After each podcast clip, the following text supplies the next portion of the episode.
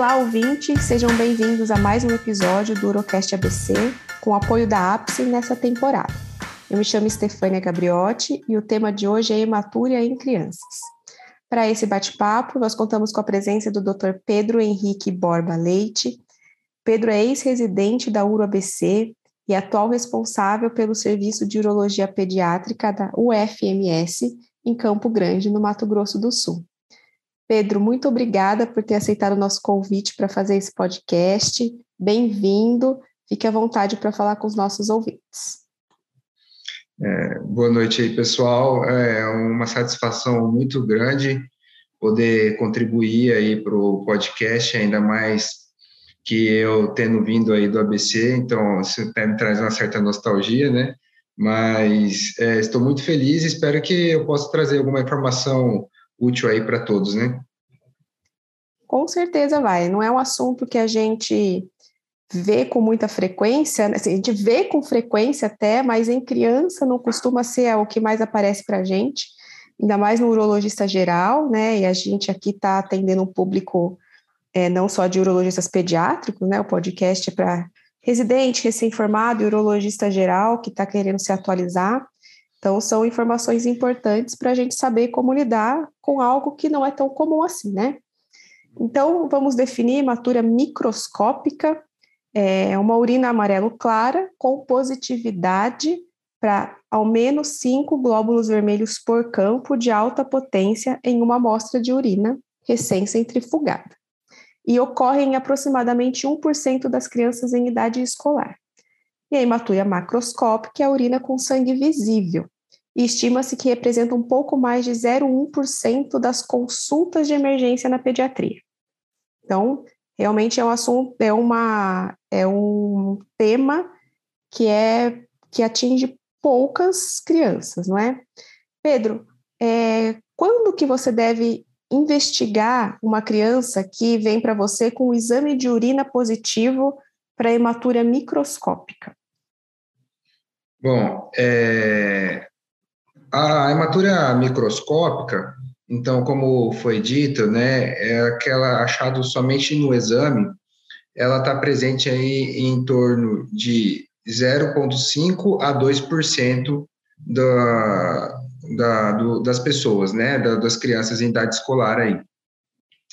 E essa hematúria microscópica, ela costuma ser transitória, e se você fizer o segmento desses pacientes através de exames de sedimentoscopia, urinanálise, né, urina tipo 1, é, é, consecutivos, é, apenas 0,15% desses pacientes vão permanecer positivo após dois meses de acompanhamento, né? É, então, é, quando a hematura microscópica ela não vem com associado a nenhum outro tipo de sintoma, nenhum outro tipo de sinal sugestivo, né? Ela pode ser só acompanhada e provavelmente ela vai ter um curso autolimitado, né?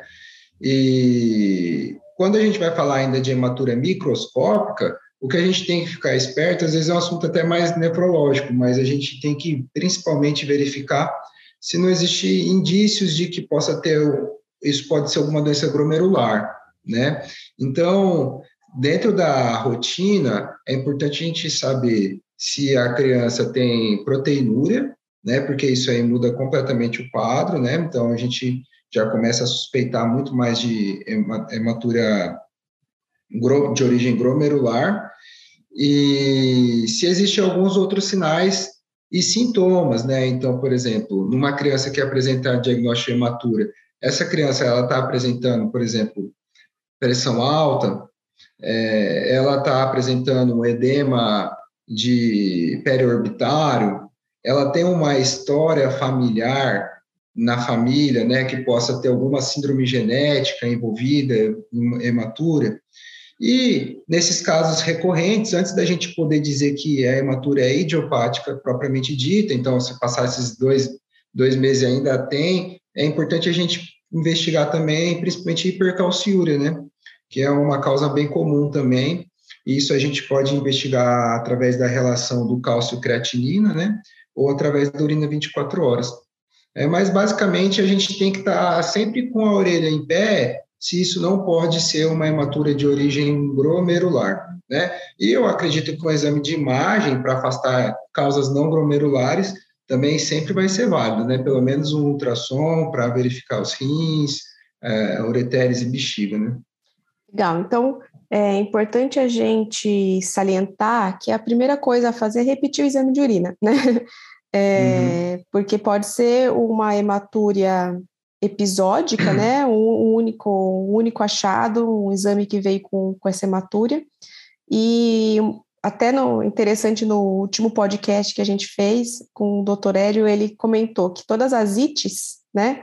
As crianças vão com it na, no pronto-socorro e colhe-se o exame de urina e vai vir alguma alteração, porque é uma inflamação, né? E aí, dois dias depois aparece uma otite, uma jeca, né? E esse exame de urina veio com alteração e acaba sendo investigado, um milhão de coisas passa na cabeça dos pais, e às vezes é uma hematura microscópica por, um, por algo que foi naquele momento importante, uma inflamação qualquer, e isso não vai se repetir, aí não precisa é continuar a investigação, né? Então, o primeiro recado é esse, né? Vamos repetir é, o exame de urina. É, inclusive, nesse tópico é interessante salientar que uma das causas de hematura microscópica assintomática, algumas pessoas têm essa predisposição de ter hematura microscópica com exercício, né? Então, se tiver algum exercício extenuante, é, febre ou às vezes pequenos traumas que a gente nem percebe e, na verdade, não teve nenhuma repercussão. São pessoas que simplesmente têm uma predisposição maior a apresentar hematura com coisas é, mais banais, assim, que a maioria das pessoas não apresentariam, né? E isso não é nenhum tipo de, vamos dizer, anormalidade propriamente dita, né? Perfeito. É, isso, anamnese, né? Então, como você disse, ver, perguntar sobre pressão, história familiar, né? Super importante, edemas, é, outras coisas que a gente pode lembrar com, com associação à hematúria, algumas outras doenças, né? Então, por exemplo, síndrome de Alport, que é que vem associada à diminuição da acuidade. Então, também perguntar sobre a acuidade da criança. É, a anamnese vai nos trazer algumas informações que a gente pode direcionar a, a nossa, os nossos próximos passos de investigação, né? E aí você falou de ultrassom, né? Algum exame de imagem para a gente obter mais alguma informação. Esse ultrassom você pede depois que você confirmou que tem uma hematúria, né? Realmente depois do exame secundário, um segundo exame de urina 1. E o que, que você está querendo ver, Pedro, que possa justificar essa hematura microscópica é, na criança? É, eu acredito que o ultrassom ele é um exame não invasivo, né? É, não tem risco para o paciente e é um exame que também não causa grandes, é, não onera muito o sistema, né? Então, na prática, para mim, toda hematúria é, vem seguida acompanhado de ultrassom. Toda hematúria merece ultrassom, é, na prática. Pode ser até que algum protocolo possa dizer que é, possa ser dispensado, caso não melhore o acompanhamento, mas eu acho que o exame não é invasivo e o risco-benefício é muito bom, né? Porque é um exame barato e você pode descobrir muitas coisas, né? Então, pensando assim, causas é, renais, né? Então, a, a causa mais, mais clássica que a gente vai procurar são cálculos renais, né? E assim, por incrível que pareça, é, cálculos renais é, não é tão infrequente assim em criança. Então, a gente acaba vendo, assim, casos de crianças apresentando é, cálculos de ureter, cálculos renais, até cálculos coraliformes, principalmente se ela tiver algum tipo de distúrbio metabólico, né? Então, essa é a primeira coisa que a gente gostaria de ver. É, presença de tumores, né? É, principalmente tumor de Wilms, né? Que pode aparecer nessa faixa etária aí escolar, né? E é importante a gente descartar. É, é, malformações vasco, é, é, malformações arteriovenosas podem estar presentes ali também. E também é, síndrome de Nutcracker também, né, pode estar presente, que é o pinçamento da veia renal pela artéria mesentérica superior, pinça a veia renal contra a aorta, né? É, isso aí acaba ocasionando congestão renal e pode causar hematura, como é na veia renal esquerda, muitas vezes no menino pode vir associado com varicocele também, que é um sinal clínico que pode estar presente, né?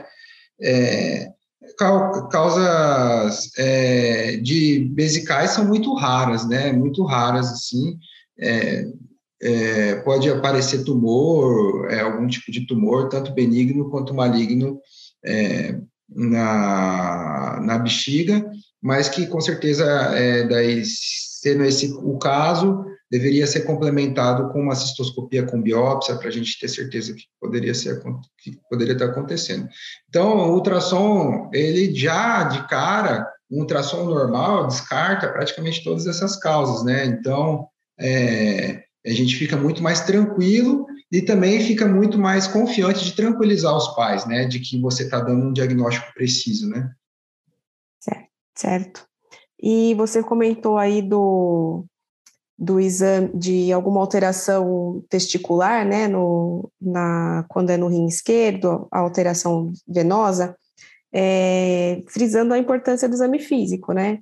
Exame físico uhum. pode trazer outras informações para a gente, por exemplo, um menino com uma fimose muito fechada, né? Colheu o exame ali, está inflamado o prepúcio, pode vir uma hematúria também microscópica. Então, exame físico nas crianças, nas meninas, alguma vaginite. Então, o exame físico também é bem importante é, nas hematúrias. Para você ver como a história é importante, né? A gente percebe, por exemplo, às vezes, edema, hipertensão, vai falar sobre suspeita de glomerulonefrites, né? A pessoa chega com uma hematúria aguda associada à dor lombar, a gente já pensa logo uma cólica renal, né? Às vezes ela tem dor articular, né, que pode estar relacionado com vasculites, lúpus, né? É igual a diminuição da acuidade auditiva, né?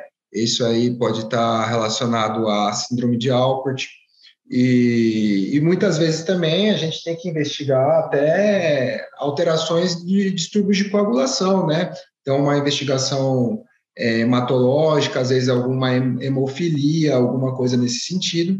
E uma coisa também que pode acontecer, que são as, as glomerulonefrites pós-infecciosas também. Então, às vezes a criança teve um quadro é, agudo de alguma doença de infecção de vias aéreas superiores e pouco tempo depois passou a apresentar uma hematúria macroscópica, né?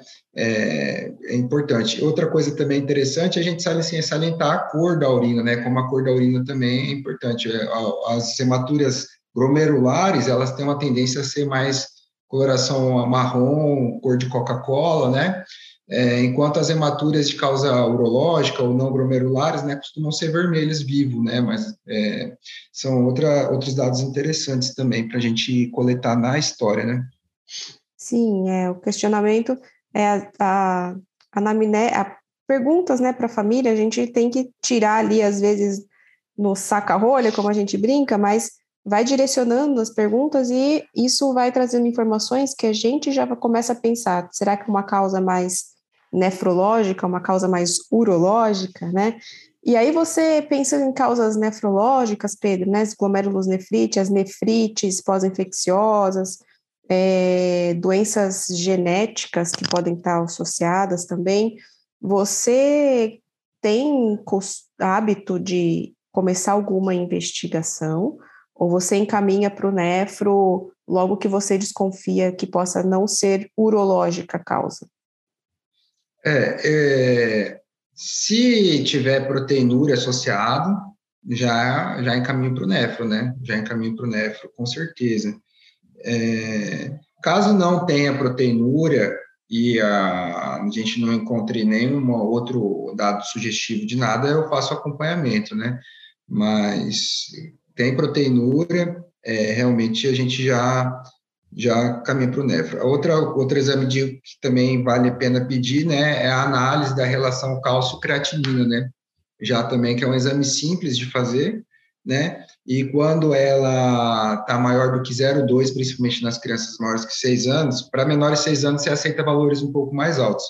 Mas uma relação com valor maior que 0,2, ela já significa que provavelmente essa criança tem hipercalciúria. Então, basicamente, você já fez o diagnóstico, vai orientar que talvez ela tenha um, um aumento, uma predisposição a ter nefrolitise no futuro, né?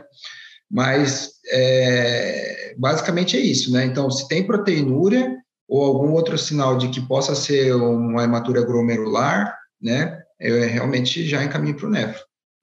Tá. É, o exame de urina 1, acho que pode dar uma, uma informação também pensando em algo glomerular, é, quando a gente vê a morfologia das hemácias, né?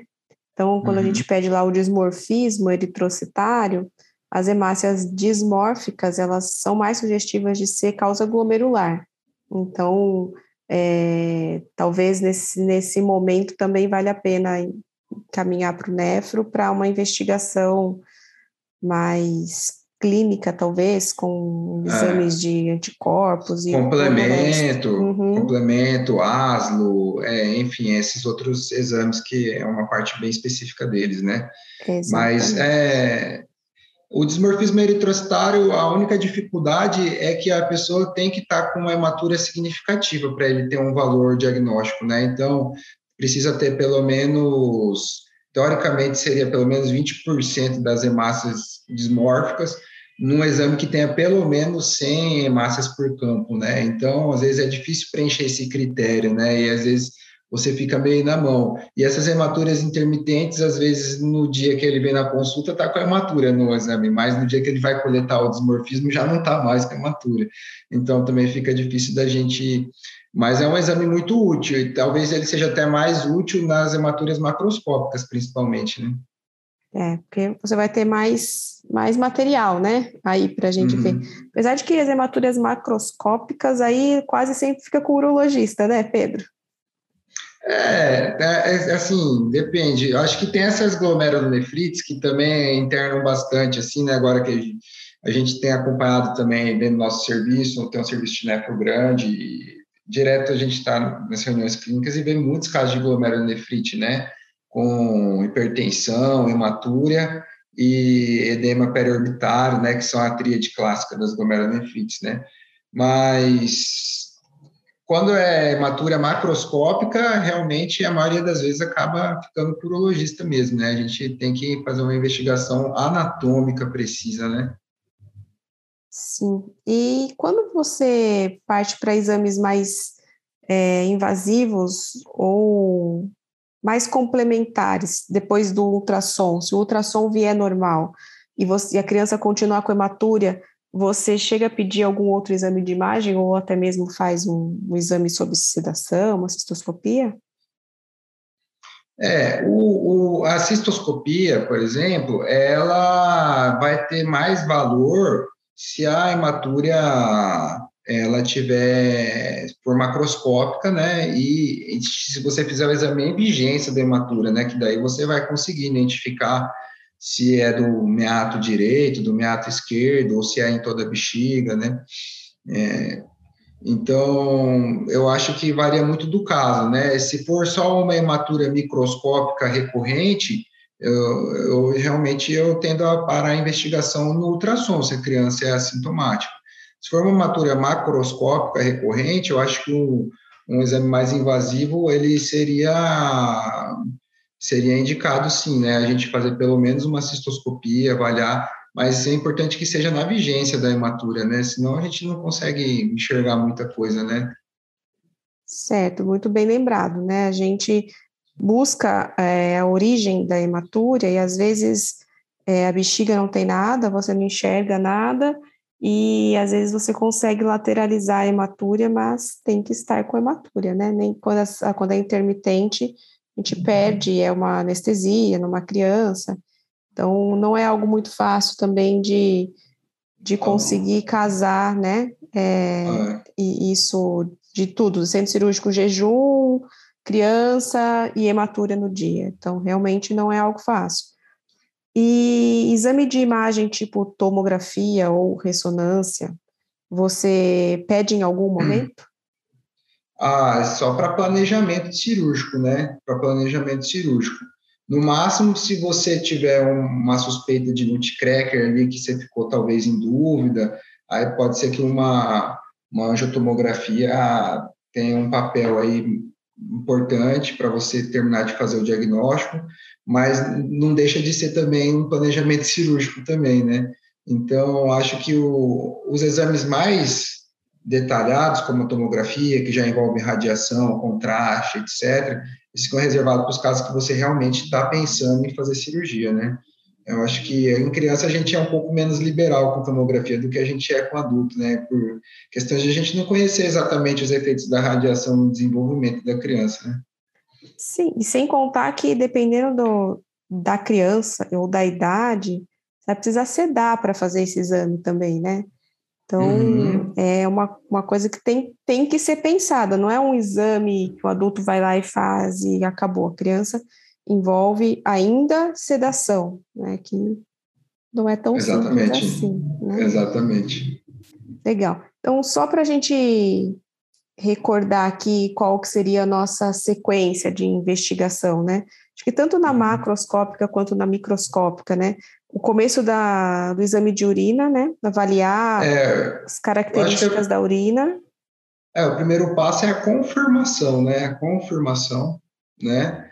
É, depois o segundo passo é a causa, né? E depois o terceiro passo é a localização, quando ela não é não é de origem glomerular, né? Então, a confirmação, ela vai através aí, no mínimo, acho que um exame de ultrassom está é, tá super bem indicado para qualquer imatura, e a confirmação com segmento, com pelo menos dois, três, quatro exames de urina sequenciais ao longo de dois a três meses aí, né, de acompanhamento, né, eu acho que se, a, né, associado também com a pesquisa de proteinúria e a relação clearance e creatinina, esse é um, um, uma investigação que dificilmente você vai deixar passar alguma coisa batido, né? É, já inicialmente. É, a grande maioria das causas já vão conseguir ser diagnosticadas com esses exames que não são invasivos, né? E a gente já vai ter uhum. bastante informação com isso, né? Lembrar é. das infecções urinárias, né? Que a gente não falou, Sim. mas é, é bastante comum infecção urinária ter imatura. E tá na, e tá na história também, né? Que aí já vem associado sintomas, com desura, né? é, é, exatamente. É, mas às vezes criancinha pequena não, não exterioriza assim, não consegue é, dar essas informações para gente, né? Às vezes só um exame de é. urina alterado, mas aí vai ter mais leucócito, né? Pode ter nitrito. Então, lembrar da cistite ou né, a infecção urinária também como uma possível causa, né? E você As... pensou em infecção urinária em criança, você já pensou também em malformações, né? De ureter, Já pensou no ultrassom, né? Ureterocele, mas já pensou no ultrassom do mesmo jeito. Já pensou também no ultrassom para complementar a investigação, isso aí. É. É, o Pedro falou aí dos exercícios, né? Lembrar de perguntar, exercício físico, que às vezes também são causas de hematúria e sem alteração de nenhuma coisa do trato urinário, simplesmente o exercício pode levar à hematura e não é um problema, não é? De conversar bem com os pais sobre isso. E lembrar das causas não urológicas, né? Apesar de vir para a gente como, como uma possibilidade de ser urológico ou renal, e aí vem para a gente investigar, a gente tem que lembrar também das discrasias hemorrágicas, que o Pedro falou, né? E perguntar das doenças, é, doenças de também do cunho do cunho de coagulopatias, né? É, hemofilia, que o Pedro falou, as falciformes, também faz parte da nossa primeira investigação, né? Exatamente. A conversa. É, é, eu acho que assim, eu acho que o principal de hematúria para o urologista né? Boa parte da, da investigação do tratamento vai acabar ficando com o nefrologista, mas eu acho que isso aparece muito para a gente, para ser investigado. Eu acho que a pessoa tem que estar realmente bem atenta aos sinais, os detalhes de que isso possa ser uma coisa não tão simples quanto parece, né? Então, o que é vendido é de que ah, a hematura é tranquila, a hematura é hipercalciúria, hematura é idiopática, não se descobre a causa em 50% dos casos, mas para você diagnosticar os outros 50 que tem diagnóstico, você tem que estar tá com a orelha em pé, né? Você tem que estar tá com a pulguinha atrás da orelha ali é, e pensar, né? Fazer perguntas, fazer uma anamnese bem completa. Então, você tem que ser cuidadoso e não simplesmente chegar para os pais e falar: ah, não, hematura é normal na criança, fica tranquilo que isso aí não vai dar nada. Não é bem por aí. Tem que ser, você precisa ter certeza de que do que, que você está falando, né? É, porque depois é difícil correr atrás do prejuízo às vezes, né? Sim, exatamente. Então, acho uma, uma, uma investigação bem feita é, para ter certeza de que é idiopática, né? Então, a, nós, urologistas, podemos começar essa investigação, fazer um ultrassom, fazer o exame físico, fazer anamnese, perguntas antecedentes familiares e encaminhar para o nefro para ajudar a gente também, né, a fazer outras pesquisas que nós não estamos acostumados a fazer, não, não fomos formados para isso, né, pesquisar as nefrites, as glomérulos nefrites, e terminada, encerrada a investigação, não tendo realmente é, descoberto nada, é, você dá alta ou você acompanha por algum tempo aí, Pedro? Ah, eu, eu acompanho pelo menos com um exame de urina e ultrassom anual, né? É, você não vai conseguir dar alta para um paciente com esse tipo de alteração. Você vai falar, olha, tudo bem, são exames de rotina, mas com certeza esse paciente ele vai ter alguma predisposição a ter um, um cálculo renal, alguma coisa que você vai acabar pegando em, em um acompanhamento mais longo de anos, né? É difícil prever o que vai ser, né? Mas já deu uma dica ali, né? Eu acho que você dá alta, assim, falar nunca mais se preocupe com isso. É, um, é muito forte, né? Pode ser que a pessoa nunca venha a ter, mas eu acredito que em algum momento vai se apresentar é, esse tipo de, de problema, né? E, bom, acho que é isso. Tinha alguma é. outra coisa para falar, mas eu me esqueci agora. Lembra aí, quando você manda um recado, a gente faz um, um adendo. é uhum. interessante essa colocação que a criança ela vai crescer, vai ter muitos anos aí pela frente e pode surgir alguma doença. Então, ah, lembrei o que, que eu ia falar. Pode, é que, pode assim, falar. É, então, quando essa hematura ela é persistente, maior do que três meses, né? É, em algum momento, se a família realmente virar uma, uma situação muito complicada, a hematura é macroscópica, é, às vezes é intermitente, macroscópica micro, e você está acompanhando, é possível que em algum momento a saída seja fazer uma biópsia renal, entendeu? E, e assim, e, e, a biópsia renal não é uma coisa tranquila, entendeu? E é engraçado que a gente estava compartilhando a experiência com os nefrologistas sobre esse tipo de história, e eles estavam falando, pô, engraçado falar isso, porque uma das biópsias renais que virou nefrectomia foi uma biópsia renal de um menino que tinha hematura assintomática persistente. Foi lá e a biópsia não veio nada, e o guri perdeu o rim. Então, você vê que, assim, é, você vai ter que, em algum momento, você vai ter que realmente ter um, administrar bem a, a ansiedade dos pais e ver bem o risco-benefício, porque em algum momento pode ser que essa questão diagnóstica fique pesada, entendeu? A gente fala assim, pô, será que a gente vai fazer esse esforço diagnóstico uma coisa que não está. Então, sempre analisar o custo-benefício do que você está fazendo, né? Eu acho que esse que é a, o, que eu, o que eu quis dizer sobre essa situação. Né? É, muito bem colocado. Tudo que a gente vai fazer, né? É, desde a tomografia ou ressonância, que precisa de uma sedação numa criança, né? É, até uma biópsia, que seria o extremo aí, tem que se pensar no risco que você vai levar a criança e será que eu preciso disso, né? Então, um acompanhamento, um acompanhamento bem feito, mesmo que não venha, mesmo que a investigação venha negativa, eu acho que é isso, Pedro. Concordo com você. Não dá alta para criança, né? Faz um exame de urina é, uma vez por ano, a cada seis meses, continua negativo, ótimo. Ultrassom por ano é um exame é, não invasivo, um exame que não onera muito, como você bem colocou no início e a gente fica mais tranquilo, os pais também, a gente vendo que, que é uma criança que não está desenvolvendo nada mais grave, né? e se tiver, a gente consegue atuar logo no início, né? Que é importante uhum. também já começar o tratamento precoce do que quer que seja, né? Então tá bom, acho que a gente destrinchou bem Hematúria aqui. Não é um assunto realmente rápido da gente conversar, não tem tanta tanta tantos pormenores, né? A gente poderia entrar nas mil doenças que, que vêm associadas à hematúria, mas aí seria um, um milhão de assuntos e não pararíamos nunca aqui. A ideia era realmente. Seria um é, nefrocast. To, nefrocast, exato. é, e um uro também, que tem tantas causas urológicas, mas, gente, seria interminável. Então, conseguimos dar uma boa, uma boa ideia do que a gente tem que fazer diante uma hematúria, né? É, as pesquisas, se precisar encaminhar para o nefro, compartilhar essa, essa, essas orientações e essas pesquisas com ele também, que é um profissional que está junto conosco sempre.